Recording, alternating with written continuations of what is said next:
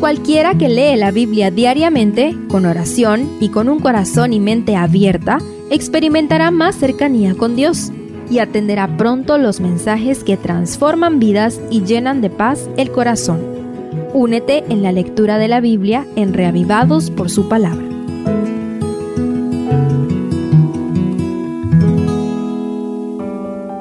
Salmo 46 Conocido como el Salmo de Lutero, porque el gran reformador acostumbraba cantarlo en momentos de angustia, pues lo parafraseó en el famosísimo himno Castillo Fuerte, número 400 del Nuevo Binario Adventista, tiene una simetría casi perfecta en sus tres estrofas. Acompáñame a estudiarlas. Primero, Dios es refugio de la furia de la naturaleza. La sublime declaración del verso 1 Dios es nuestro amparo y fortaleza, nuestro pronto auxilio en las tribulaciones, se pone a prueba aún en medio de los más terribles desastres de la naturaleza. La expresión, por tanto, no temeré, en el verso 2 establece que si Dios es nuestra fortaleza, entonces el temor no podrá apoderarse de nosotros, aunque la tierra sea sacudida por un gran terremoto que cambie de lugar las montañas. Después de la entrada del pecado, la naturaleza ha desatado su furia en muchas ocasiones. Ante tales fuerzas incontrolables, el ser humano, ni con toda la tecnología que ha inventado, puede hacer algo. ¿Cuántos tornados, huracanes y terremotos han desestabilizado a la civilización? Pero el cristiano tiene su confianza en uno que está por encima de todo eso.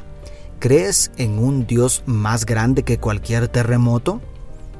Segundo, Dios es refugio ante la agitación de las naciones.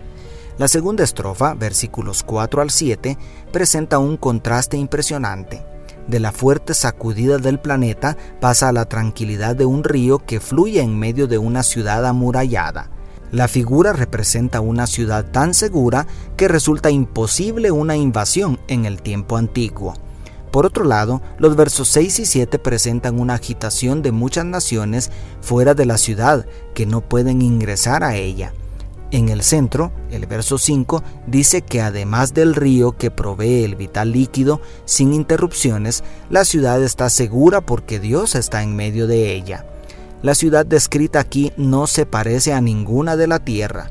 Lo más parecido que encontramos en el Antiguo Testamento está en las visiones del profeta Ezequiel, una nueva Jerusalén que se soñaba después del exilio, pero que nunca llegó a construirse por la infidelidad de Israel al pacto con Dios. Esto nos lleva a la nueva Jerusalén de Apocalipsis en la tierra nueva. Asombroso pero más asombroso es considerar que si Dios está con nosotros, podemos disfrutar aquí y ahora de la seguridad que ofrece la santa ciudad. Y tercero, Dios es refugio ante la desolación de la guerra. La última estrofa, a partir del verso 8, describe la victoria del pueblo de Dios tras la desolación que ha dejado la guerra.